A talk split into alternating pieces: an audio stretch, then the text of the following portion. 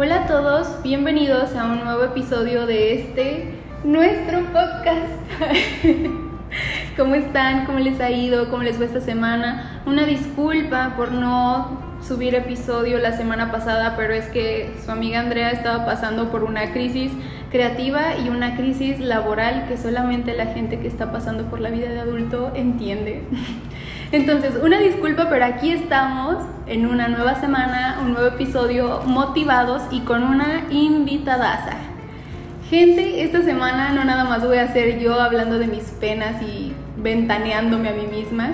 Hoy tengo una súper invitada que siempre supe que si algún día tenía un podcast, ella tenía que estar aquí. Entonces, con muchísima emoción, les presento a la invitada de hoy. Se llama Jazz, amiguito de la universidad. aplausos, Eh. aplausos. eh. Hola, yo soy Yasmín. Conozco a Andrea desde la universidad, no hace tanto, Desde hace como... ah. ya un ratito. Eh, y pues estoy muy feliz de estar aquí con ella. Si te pones a pensarlo, ya nos conocemos desde hace un ratito, ¿no? Porque fácil han sido como unos cinco años. Exactamente, sí, de hecho nos conocimos eh, cuando recién íbamos empezando la universidad y ya en el, en el último tramo fue cuando nos hicimos más cercanas y pues aquí estamos, todavía. Aquí estamos todavía. Güey, o sea, yo quiero comentar algo. Yo conocí a Jazz cuando. Ah, porque esta es la cosa. Este, en primer semestre de universidad te asignan el grupo Así es. y tienes todas tus clases con las mismas personas. El punto es que era un salón para todos y yo la conocí, este, no me acuerdo ni en qué clase, no, no, me acuerdo ni siquiera cuál fue el primer contacto que inglés. tuvimos. ¿En En inglés? inglés. Ah, ah, Ah, sí es inglés. cierto, la Jazz peleando con todo mundo. Éramos, siempre. yo creo, de las únicas que, que sabíamos hablar inglés bien y que nos gustaba la onda del inglés. Pero esto no es a lo que quiero llegar. A lo que quiero llegar es que la señorita en algún punto de la vida le pregunté que si cuántos años tenía. Porque yo me sentía vieja, ¿no? Algún día les contaré esta historia, pero yo empecé la universidad a los 20 años. Entonces yo ya tenía, ya traía este complejo de abuelita, ¿te acuerdas? Sí. y le voy preguntando a Jazz así como para, no, pues a ver cuántos años tiene, ¿no? Y tal. Me va diciendo la señorita, tengo 17 años. Y yo, ¿qué chingados haces aquí? El kinder está ya a la vuelta. O sea, así. la prepa está cruzando un periférico, por favor. No, no, aquí Sí, no o sea, me, me cayó como baldazo de agua fría, pero bueno, esa es otra historia. Sí, ¿No sí, crees? sí. Sí, todavía me acuerdo que ese día eh, era el primer día que yo estaba nerviosísima y de repente nos tocó como, como presentarnos como en todas las clases. Y Ujú. de repente empiezo a escuchar a esta chava fluidísima saliendo casi casi de un programa de televisión en inglés. Oila, oila. Y yo, ¿y esta morra? Entonces luego como yo estaba asustadísima, yo dije, de aquí soy. Y entonces empezamos a platicar, pero realmente como que no éramos tan cercanas en primero, o sea, como que sí platicábamos, sí nos agarrábamos medio del chongo De vez en cuando. de vez en cuando, pero ya como, no sé, como quinto, sexto, o sea, ya casi cuando íbamos a terminar fue cuando realmente empezamos como a salir las dos juntas y que dijimos, órale, como que sí, sí congeniamos, sí hablamos y sí llegamos a algún lado en nuestras conversaciones. Entonces, yo realmente cuando supe que Andrea iba a tener un podcast, no, pegué el grito en el cielo y me volví casi, casi como su admiradora. Entonces, sí, estoy muy feliz de estar aquí y de platicar con ustedes. Ay, qué emoción. Vean qué lindo, qué lindo, qué lindo. Estamos aquí con Jazz en, este, en esta ocasión, en este episodio, porque el tema de hoy ya llevábamos bastante tiempo platicando, Jazz y yo, de hecho, justo de este tema. Y dije, qué interesante sería compartir todas estas cosas que decimos todo el tiempo. ¿No? Entonces, el tema de esta semana se llama Terminaste la escuela. ¿Y ahora qué? y ahora ¿Qué sigue? ¿Qué, ¿Qué va a hacer uno después? Porque uno yo creo que planea, o más bien, no es que planees, pero te van contando toda tu vida alrededor, como cuando seas grande, cuando seas grande. Y entonces llegas a la universidad y ya te crees grande, Ajá. terminas y dices, no, no sea una jodida de la vida. ¿No te sé pasa nada". que a mí, o sea, literal, antes cuando estaba más chica pasaba por las casas o por los depas y decía, no manches, o sea, cuando yo sea grande voy a vivir aquí? O voy a comprar esto y lo otro. Y ahora, literal, hay veces que sigo pasando por las casas y digo, cuando sea grande, Sí, voy a sí, vivir sí. ahí y digo, güey, ya estás grande. o sea, es como un recordatorio a ti misma, como de, güey, ya estás en ese momento. Y sí, porque realmente yo creo que a mí, por ejemplo, cuando me cayó el baldazo de agua fría de que ahora sí hay que, hay que, ahora sí empieza lo bueno, empieza, empieza lo chido, es cuando, bueno, en mi caso, porque yo terminé la universidad en plena pandemia, cuando apagué la computadora, Cierto. cuando dije, ok, ¿qué, qué voy a hacer ahora? O sea, creo que cuando me cayó ese baldazo de agua fría fue cuando sentí como todas las posibilidades abiertas. Yo creo que duré un mes, yo creo, como con esta sensación de que, güey, puedo hacer lo que quiera. O sea, ya no tengo este horario restrictivo de que, ay, levántate temprano, tienes que llegar a la escuela, tienes que llegar a casa. Exacto, exacto, No. exacto, exacto. Mira, así, ok, así va a estar la dinámica, gente. Yo le voy a preguntar ciertas cosas a Jazz y, y ustedes síganos en el camino, ¿ok? Jazz, yo quiero saber cómo se veía para ti la expectativa de la vida adulta antes de salir de la escuela.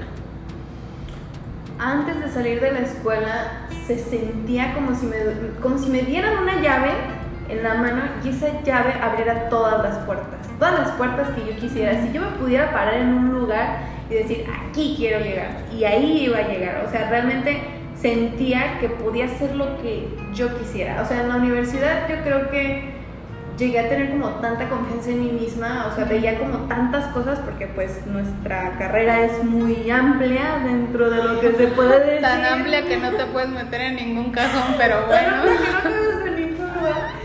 Pero que yo decía, órale, pu- puedo hacer muchísimas cosas.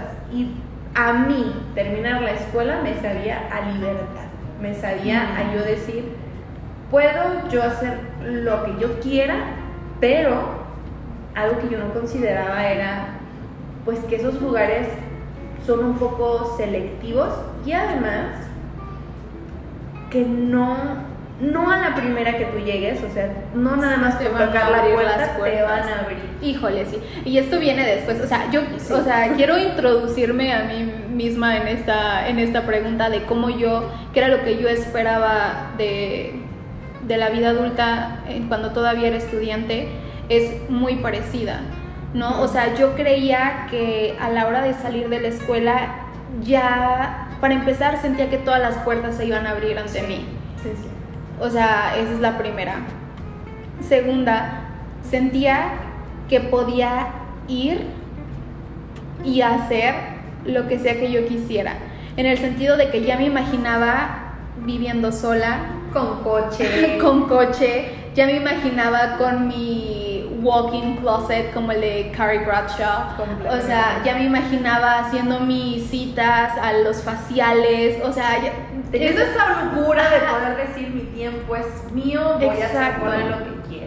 Exactamente, o sea, mi, a lo mejor es una visión muy superficial y de solamente tener, tener, pero literal eso era el concepto que yo tenía de la vida adulta.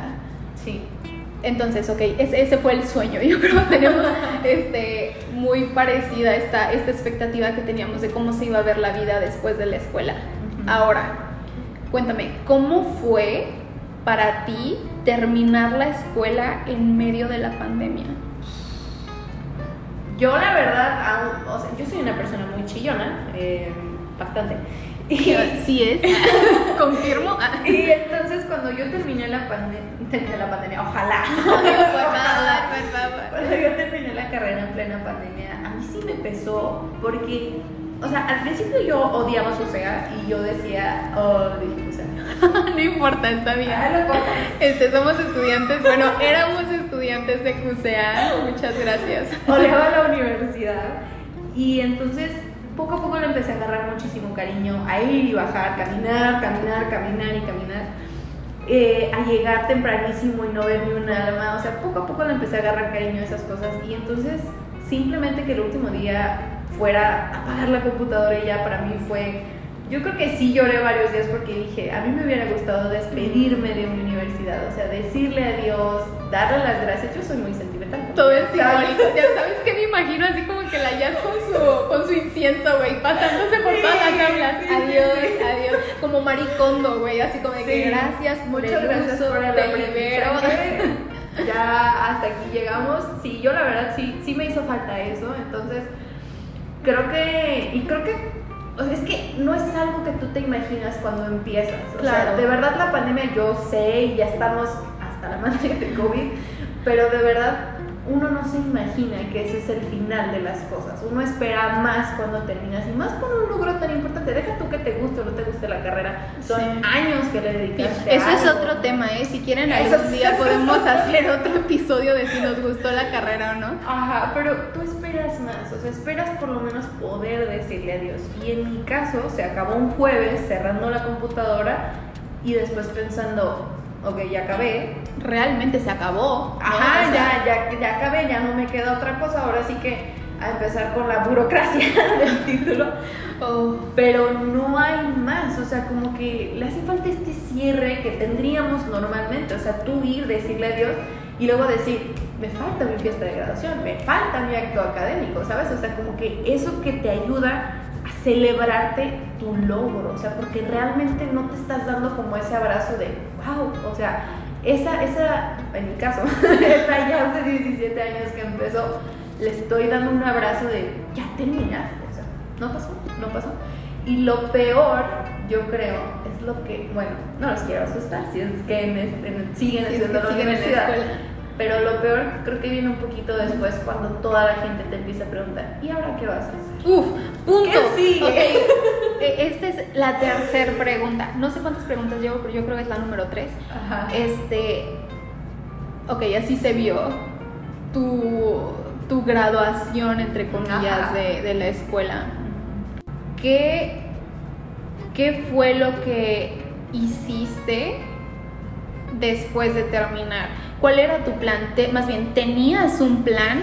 O simplemente, porque creo que todos podemos coincidir en que tú terminas una etapa de tu vida y todo mundo, desde antes que la termines, ya te están preguntando Oh, qué vas, sí. o sea, cuál es tu siguiente paso, ajá, cuál es tu siguiente movimiento y tú así de, güey, todavía ni termino y ya estás chingando con cuál va a ser el, el siguiente paso, o sea, no me jodas. Eso es, el- o sea, la norma. Ahora, ¿tú tenías algo planeado o no tenías absolutamente nada planeado?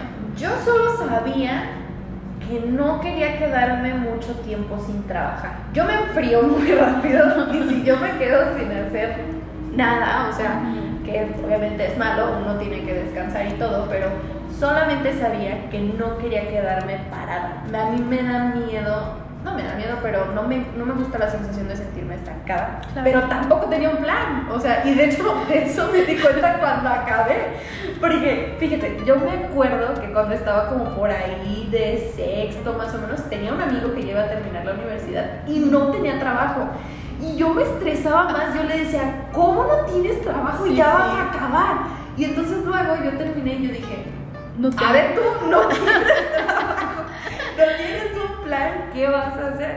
Y yo, Y como dice Phoebe, I don't even have a plan. Ajá, ajá, o sea, sí, sí. Y yo al final, me acuerdo, bueno, como ya les comentó Andrea, yo empecé la universidad muy chiquita. Entonces yo dije, hmm, ¿qué puedo hacer ahora? ¿Qué es lo que quiero hacer? Y entonces yo dije, va, voy a empezar a buscar trabajo. Me tomé más o menos como un mes, porque a mí los cambios me costaron un poquillo, me tomé un mes. Y después dije, voy a empezar a buscar trabajo. Y sótales. No, no, no, no, no. No tienes experiencia no sabes hacer esto, Mm. eh, búscanos en unos años, y era un no tras no tras no. Y, perdón, yo no sé los demás, pero a mí me vendieron la idea de que yo saliendo con ese papelito, que todavía no lo tengo para acabarla de chingar, Por cierto, pero yo una vez saliendo con ese papelito, iba a ser más sencillo. Y no, no fue más sencillo porque yo dediqué mucho tiempo de la universidad en probarme a mí misma que yo podía. Entonces me exigí muchísimo en la universidad, pero no a nivel laboral. Eso lo dejé completamente de lado. Como que en alguna parte de mi cerebro hizo sentido que yo iba a salir, me iba a plantar en una super empresa y me iban a decir, pásale, pásale aquí, puedes empezar a generar tu experiencia. Y no fue así. no para No nada. Y creo yo o sea, yo creo que eso es en lo que tú y yo sí estábamos en, en planos muy distintos. Porque yo cuando entré a la universidad sí sabía que necesitaba experiencia. O sea, yo mi plan al salir de la universidad, desde que entré, era yo voy a trabajar toda la universidad si es que puedo y voy a salir con un trabajo ya relacionado con lo que estudié absolutamente no pasó. o sea, pasó a medias de que sí tuve trabajos, pero creo que me quedé atrapada en el necesito trabajar, trabajar, más nunca lo enfoqué en una dirección. Entonces yo generaba dinero, yo tenía siempre un chingo de cosas que hacer porque eso es algo secreto que ustedes no saben de mí, pero yo asocio el tener muchas cosas que hacer con ser productivo, ¿no? Aunque me esté llevando la chingada. Pero o sea, básicamente esto, yo sí sabía que tenía que hacer eso y al final del día las circunstancias de la vida me llevaron por otros caminos y salí también sin, sin un trabajo. Y también me enfrenté, yo se los juro, se los juro, se los juro que pensé que era chiste esa onda de que sales recién graduado y eres el apestado. Nadie te quiere. Nadie te, quiere, Nadie te quiere dar la oportunidad. Nadie quiere construir experiencia contigo. Nadie quiere, o sea, nada. Y si te quieren, es porque vas a estar al fondo de la cadena alimenticia con un sueldito. Y entonces tú dices, pasé casi cinco años de mi vida dedicándole mi tiempo, mi esfuerzo, mis lágrimas, mi todo, para que al final yo yo no estoy demeritando a las personas que no estudian, yo soy fiel creyente de todas estas ideas que el título no te garantiza nada, ta, ta, ta. Pero, pero al final del día sí compras la idea de que un título te lleva a otro, a otro nivel de oportunidades. Ajá, porque eso también es generacional, es algo que, que yo le vengo comentando a Andrea, que es bien curioso que nuestros, bueno, por ejemplo, mis papás que no estudiaron en la universidad, siempre desde chiquita era, cuando estés en la universidad, cuando estudies, cuando estudies, cuando estudies. Entonces yo decía, wow, o sea, cuando salga voy a tener un chorro de oportunidades. Afortunadamente llegué a tener algunas, pero no es lo que tú esperas. O sea, esto, esto que comentan eran las expectativas que tú te haces cuando ya cabes, cuando ya estés allá afuera, uff, o sea, distan mucho de la realidad y más en nuestro país.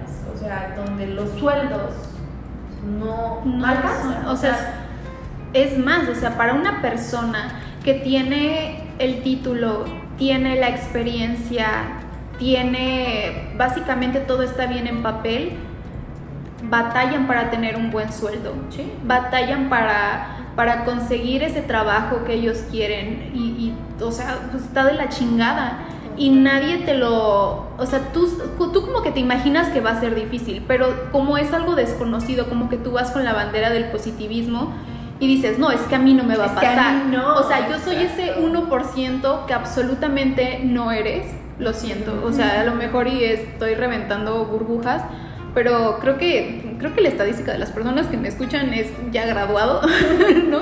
Entonces ustedes saben a lo que me refiero pero piensas que vas a ser ese 1% que sí van a contratar, que sí va a tener las puertas abiertas y que sí va a lograr algo cool rápido. Sí, ah, porque esa es otra cuestión, o sea, tú, tú crees que todas esas cosas que quieres lograr, ya una vez que entre comillas seas grande, van a llegar rápido. Y la realidad es que no, pero creo que esto también tiene que ver de algo cultural. Porque si bien nosotros somos testigos cuando las personas empiezan a obtener que el carro, que el depa, que esto, que el otro, no vemos ese esfuerzo de todos los días. O sea, esa partida de madre exacto. diaria para poder decir tengo esto. Vemos el resultado, pero no vemos el camino. No vemos el proceso. Y como no me acuerdo dónde lo vi o dónde lo leí. Ah, en un libro que se llama Hábitos Atómicos él platicaba de que en realidad todo aquello que te cambia la vida, todo eso que tú puedes decir que es un parteaguas, no llega de la noche a la mañana, se va haciendo poco a poco, poco a poco. Y entonces, como nosotros estamos acostumbrados también por nuestra generación a obtener todo así. Es, esa es la cosa, es generacional también, porque yo platicando con mis papás, como que ellos de entrada sabían que el camino iba a ser difícil, iba a ser tardado pero nosotros no lo sabemos. Nosotros no lo sabemos, o sea, para nada. Pero aún así, ellos nos, o sea, nos vendieron la idea y, a lo mejor es, es, algo duro, ¿no? Echar la culpa de este tipo de cosas o ser responsable a los papás de esos, pero en mi caso así fue.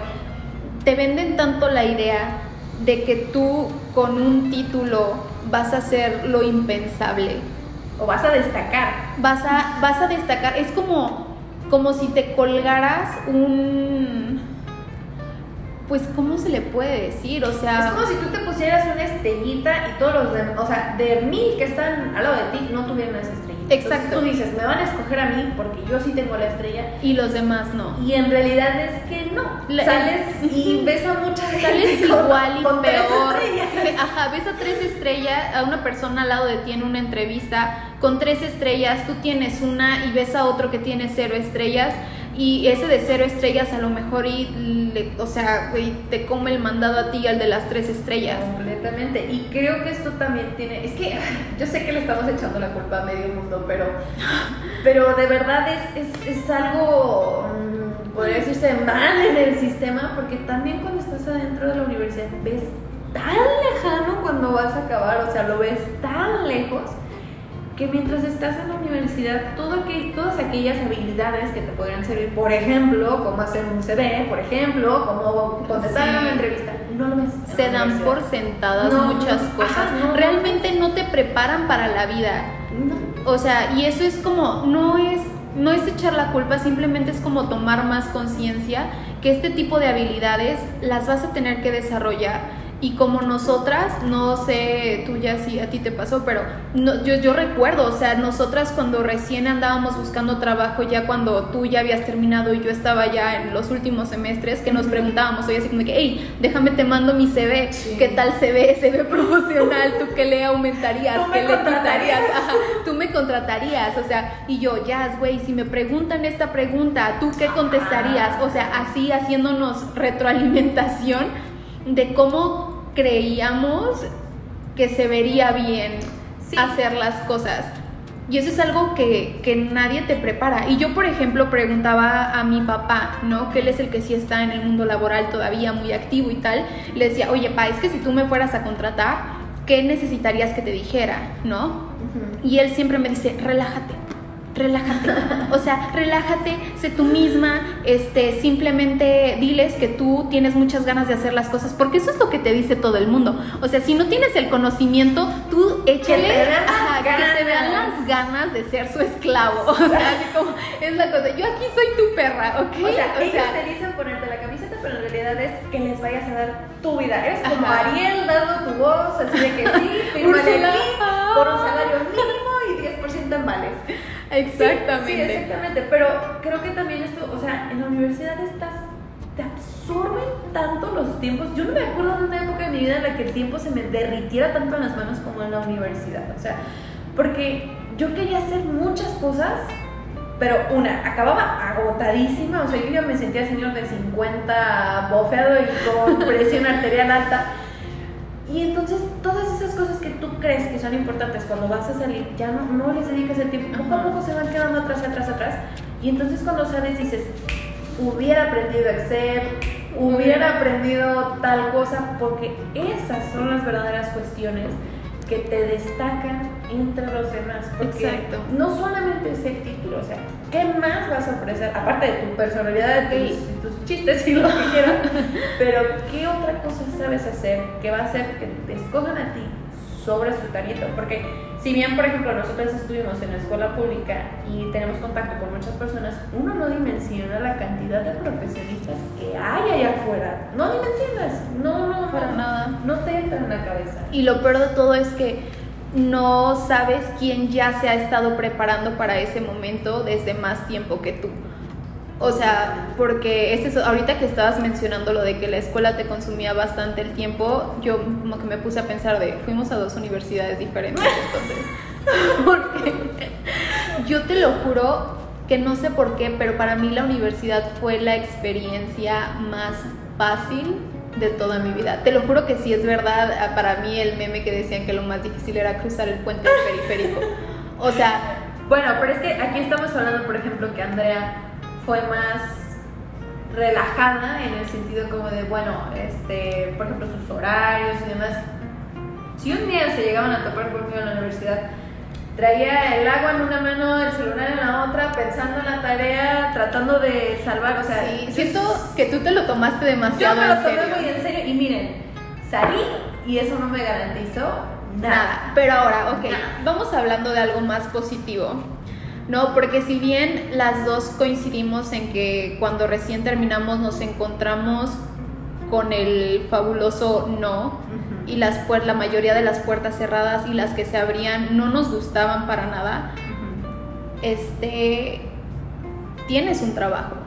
Sí, ¿no? o sea, Tienes un trabajo, tengo un trabajo y estamos ahorita siendo parte del sistema y de la fuerza productiva que impulsa a la economía de este país. Sí, claro. ¿No? Sí, sí. Entonces, la cosa aquí es, y lo...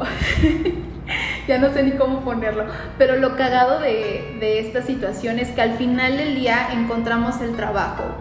Y no fue, tú trabajas para una empresa muy buena, yo trabajo para una empresa muy buena, Sí. y aún así nos llamamos de vez en cuando en horario godín para llorar la una con la otra de cómo odiamos el trabajo. o sea, la, la- la- la situación aquí está así. O sea, después de tanto añorar que te contraten, después de tanto rechazo, después de tantos No. nos, lo consigues. Lo consigues y consigues algo bien, o sea, ni siquiera Sí, es ni como de siquiera que... es algo bajito, Ajá. ni algo que no puedes platicar porque tú dices, uy, o sea, Sí, o sea, qué ah". vergüenza que aquí terminé, porque esa es la neta, o sea, vamos Ah, hablando sí, de netas. sí. O sea, así pasa de que tú vas y, güey, tu amiga acaba de landear un trabajo chingoncísimo en una multinacional y tú estás aquí de, güey, yo estoy aquí en el despacho del vecino, ¿no? Y tal, y es, o sea, es natural que te sientas con vergüenza. Ah, porque esa, esa es otra cuestión. Uno sale y cree, bueno, yo creía que todos salíamos en la misma línea de meta. No es así, no es así. A mí, por ejemplo, me costaron muchos nos llegar al trabajo en el que estoy ahora, eh, pero hubo gente que en cinco minutos lo tuvo. Y entonces tú te quedas como de, wow, o sea, no todos salimos en la misma línea, como cuando vas a jugar carreritas que todos se ponen y te dicen, hey, pon un pie atrás porque todos tenemos que salir igual. No. Y entonces tú crees que todos salen en el mismo punto y no es así. Y yo creía, yo me acuerdo que, por ejemplo, cuando tengo amigos que empezaron la universidad después que yo, y yo les, yo les decía, no te compares, cada quien va a su ritmo. No. Luego sales de la universidad, ves que Sutano ya se compró un depa, ves que Mengano ya va a dar el enganche para su Güey, carro. ¿quién se compró un depa? Cuéntame. y te quedas como de, ¿qué chingados están haciendo ellos que me hace falta hacer a mí para yo llegar a ese punto? Y como dice Andrea, no es que estemos aquí sentadas en un sillón rascándonos la pelusa del ombligo, ambas tenemos trabajo, pero obviamente no es lo que te esperas. Y además, o sea, no, no, no, está boni- no es bonito, ahora sí que no es bonito. Obviamente tú deseas que a todos tus amigos les vaya súper bien y te encanta su éxito. Pero deseas que a ti te vaya mejor. Pero dices que tú también te, o por lo menos que te vaya también. Sí, y entonces claro. cuando te das cuenta que vamos súper disparejos, o sea, que creo que esto ya es algo que se han dado cuenta no solo en lo profesional, sino que en lo personal, o sea, nosotros aquí llorando, que ay, queremos más, queremos más, queremos más, y eh, cruzando la calle puede haber una chava de nuestra edad con cuatro hijos. Entonces, Exacto. es como, esta edad es súper dispareja, o sea, súper dispareja con los demás, no son a lo profesional. Entonces, realmente como acabar y, y ver que no a todos, o sea, suena hasta lógico que no a todos se nos vaya a dar las mismas oportunidades, pero no piensas que a ti, como dice Andrea, tú crees que eres ese, ese, ese granito que tú dices, 1%, sí. a mí sí me va a tocar, yo sí le voy a pegar al gordo, y pues tal vez en un tiempo más, pero no tan rápido como otros, y eso también está bien, o sea, quiero llegar al punto de que pues, sí, te va a tocar compararte, pero no pasa nada, o sea, no porque Exacto. no te toque ahorita a ti, no te va a tocar nunca. O sea, Exacto, a unos les exacto. llega más rápido que otros y que bueno, tal vez a otros está un poquito más, eh, menos liso el camino, o sea, te toca hacer más cosas, pero no significa que no vaya a llegar. Y esto es un mantra que yo me repito, porque yo, yo soy muy desesperada y a mí me gustaría que me llegaran las cosas así de rápido como me llegan a los demás, pero tengo fe en que pues en algún momento me llegan. Exacto. Yo creo una de las cosas que más me está costando a mi trabajo es precisamente aceptar eso que dices tú, que los caminos de todos son tan distintos y simplemente, o sea, yo no, no voy a ocultar el hecho de que a mí sí me da envidia cuando a alguien le va mejor que a mí. Tal vez llámame resentida, lo que sea, pero sí me pasa, o sea, de que veo que yo siempre he sido una persona muy ambiciosa y quien me conoce lo puede confirmar. Y siempre he intentado llevar mi vida como bastante estructurada precisamente para llegar a cumplir los objetivos.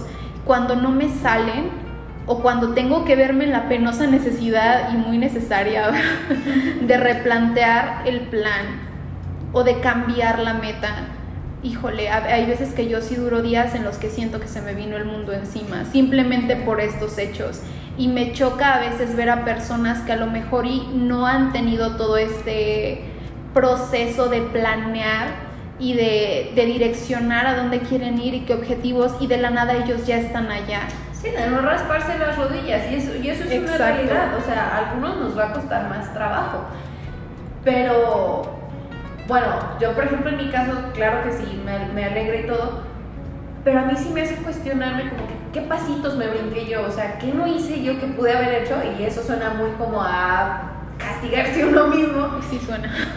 pero, pero también es como esta parte de, ok, mm, ¿qué puedo hacer ahora que estoy parada aquí? Pues para llegar ahí, o sea, ¿qué me, ¿qué me puede hacer falta? ¿Qué puedo hacer más? ¿Qué puedo dejar de hacer?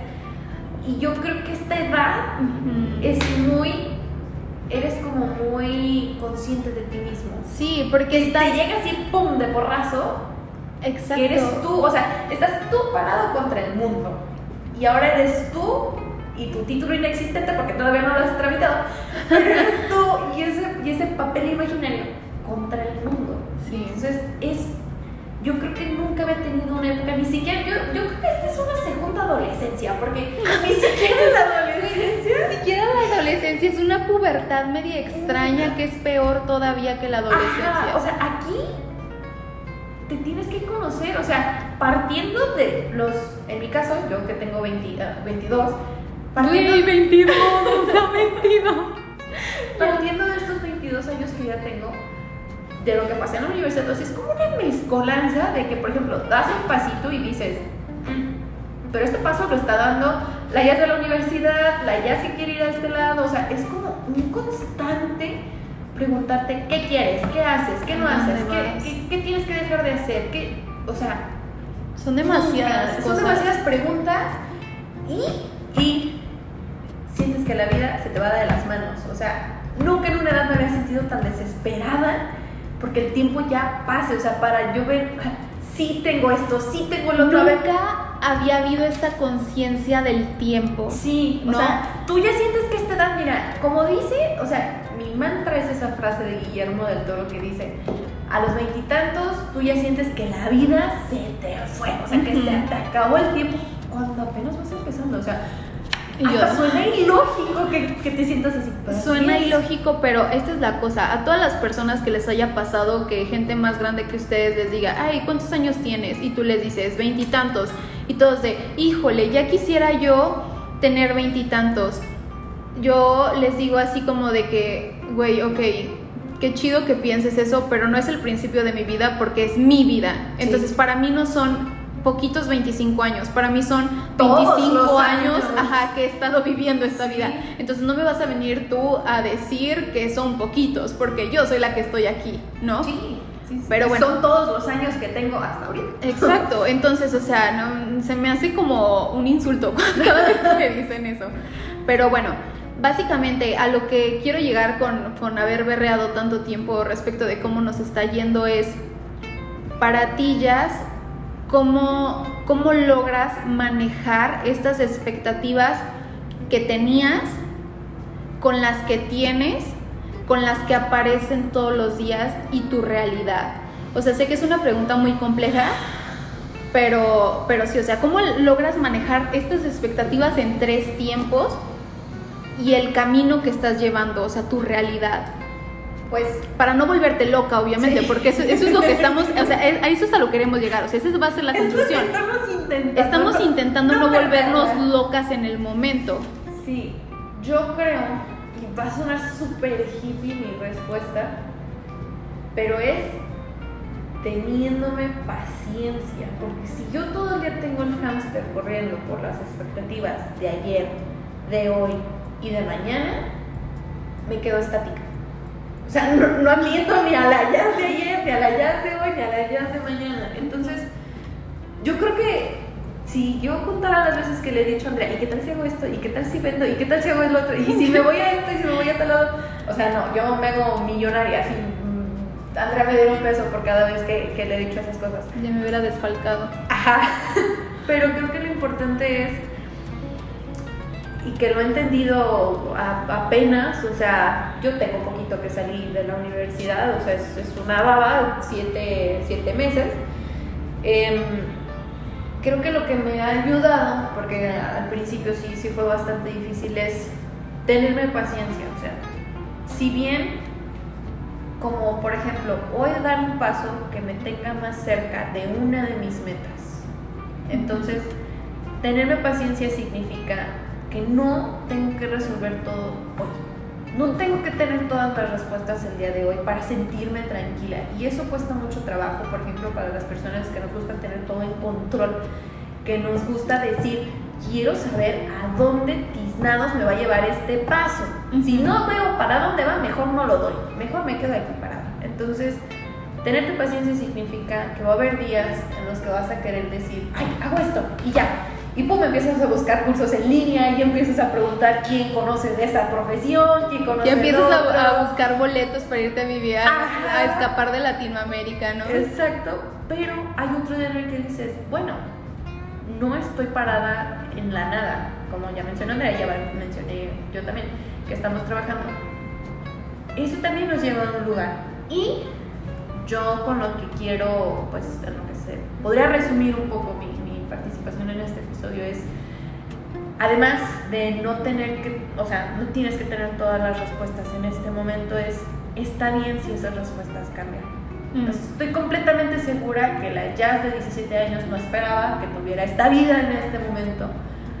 Pero sé también que la Jazz, espero que la Jazz que tiene, que va a tener 30 años puede voltear hacia atrás y no diga se la, par- se la pasó martirizándose, buscando respuestas y no disfrutó sus 22 años por querer tener las respuestas en la mano. Entonces, ténganse paciencia, no sean tan duros consigo mismos.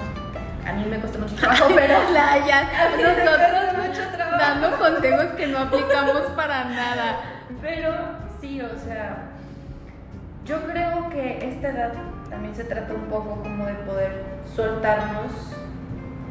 Si bien, obviamente, uno quiere tener expectativas, quiere tener sueños y todo, que realmente sean tuyas. ¿Qué quieres tú? Uf, ¿Qué quiere tu yo que tenía 8 años? ¿Qué quiere tu yo? ya, O sea, es otro seminario, no manches. no es lo que quieran tus papás, no es lo que quiera tu familia, no es lo que quiera tu pareja, es qué quieres tú. Y si esos pasitos que estás dando el día de hoy te pueden acercar a eso, perfecto. Y si te levantas, por ejemplo, en dos meses y dices, ok, estos 15 pasitos que di no me llevaron a ningún lado, va, empiezas otra vez. Claro. Porque ahorita, que creo que es algo que se nos olvida, estamos en la edad en la que la puedes regar. Sí, no Y más. cuesta mucho trabajo aceptarlo, porque uno ya quiere que llegue a esa edad en la que ya no la puedes regar y ya te tienes como que centrar un poco más. Y esta es la cosa, o sea, nunca dejas de regarla. Nunca Yo- vas a O sea, eso, eso ten- tengámoslo muy claro y yo haz de cuenta que me lo estoy diciendo a mí misma en este momento. No la vas a dejar de regar y nunca deja de ser menos complicado el tomar decisiones y el miedo a equivocarte o no a la hora de tomarlas. Y quiero recordarte algo, que te acuerdas esa vez que te hablé en crisis que te dije, güey, es que vi un TikTok. Yo no tengo TikTok. Nuestra referencia. Esa es la referencia, los TikToks porque hashtag millennials, ¿no? Ah. Este, en un TikTok de una morra que decía, tengo miedo, ya saben, de ese bailecito extraño que hacen con los. La neta no sé, pero que empieza a aparecer textito que decía así como de que me da miedo empezar una nueva carrera a los 28 años, ¿no? Y entonces decían, y a los 32 no no tener nada o algo así, ¿no? O, o seguir en la escuela o así. Dicen, pero si no lo hago, voy a ser una persona de todas maneras de 32 años, pero que no hizo algo que realmente quería hacer. Es que el tiempo, en cambio, el tiempo sigue pasando. Exacto, si yo a los 28 decido volver a hacer una carrera, a los 32 años voy a seguir teniendo 32, pero voy a haber estudiado algo o haber hecho algo que realmente quería. Y eso a mí me voló la cabeza. O sea, dije, sí es cierto, yo y tú me conoces, he llevado tantos años preocupada porque porque siento que el tiempo se me va y se me va y se me va y siento que tengo que tener ciertos logros en ciertas edades de mi vida y cuando no las tengo, o sea, haz de cuenta que yo me, me flagelo a mí misma. Es que se siente o sea, como un fracaso, se siente Sí, como es que como, no, como no si no, exacto, como si no estuviera viviendo bien. Ajá, ajá. Y eso a mí, bueno, me martiriza demasiado. Y yo quiero dar mi punto de vista precisamente con, con esta, con, o sea, para concluir, yo creo lo que a mí me ha ayudado a manejar todas estas expectativas y al centrarme también en, no deprimirme a la hora de que veo en qué punto estoy ahorita, esta onda precisamente de encontrar a gente que esté pasando por lo mismo que yo. O sea, como nosotras. Yo con Jazz me desahogo de estos temas como ustedes no tienen una idea. Y cuando se me pone muy pesado el trabajo o que realmente quiero apagar la computadora y salir corriendo, hacemos videollamada, chismeamos un rato, lloramos un rato juntas, nos desahogamos y eso para mí ha sido como un floti de salvación porque digo, ok, no soy la única que estoy pasando por esto, hay más personas que están pasando por exactamente lo mismo y se sienten igual y estamos todos, o sea, le digo a Jazz, esto es realmente lo importante, que estamos todos en la lucha y bien que mal de una manera u otra, o como yo le digo a Jazz, o sea, pues hay que hablarnos siquiera para yo platicarte de pendejadas y te ríes un rato y te distraes, ¿no? Aunque sea siquiera para distraerte, pero ayuda, ¿sabes? O Sí, sea, te ayuda a salir adelante y salir de este ciclo vicioso de estarte sintiendo mal por ti mismo. de estarte comiendo tú solo la cabeza. ¿no? Exacto. O sea, se- yo creo que mucha gente que no está pasando por esto les da. Yo creo que ya han de estar, hart- a- ya han de estar hartos de todos estos memes de que, güey, esto, esto de ser adulto ya no me está gustando. Ajá. Pero a mí, a mí me encanta ver todos esos videos y esos memes de gente quejándose de la adultez porque no te sientes solo.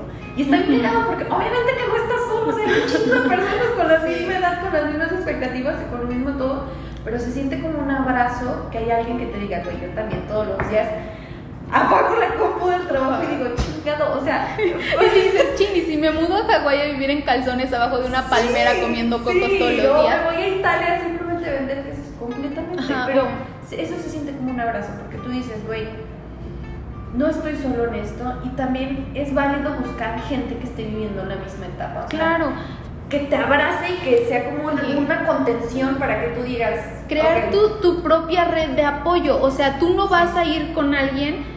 Yo, por ejemplo, me frustraría bastante si voy y hablo con mis papás de esto. ¿Por qué? Porque llevan años de trayectoria, años pasando por esto. Para ellos esto es Una una... viejita. Ajá, o sea, es, es Una. Es una mentada de madre que yo me esté quejando por este tipo de cosas. O si hablo con alguien que todavía está en la escuela, me va a decir, güey, no me asustes. No me asustes, ¿qué O sea, pedo? no me asustes con estas cosas. Pero si realmente tú eh, o sea, encuentras personas que estén en el mismo lugar que tú y este y con, con los mismos problemas, pues bueno, o sea, ya es una red de apoyo y te sientes mil veces menos peor. Sí. Ok, esta es una. Segunda cosa, ten conciencia y como dijo Jazz, de que tu camino es único y que el camino de los demás se va a ver muy diferente, va a ser a lo mejor más rápido que el tuyo, más lento, pero al final del día el que nos interesa es el propio. Sí.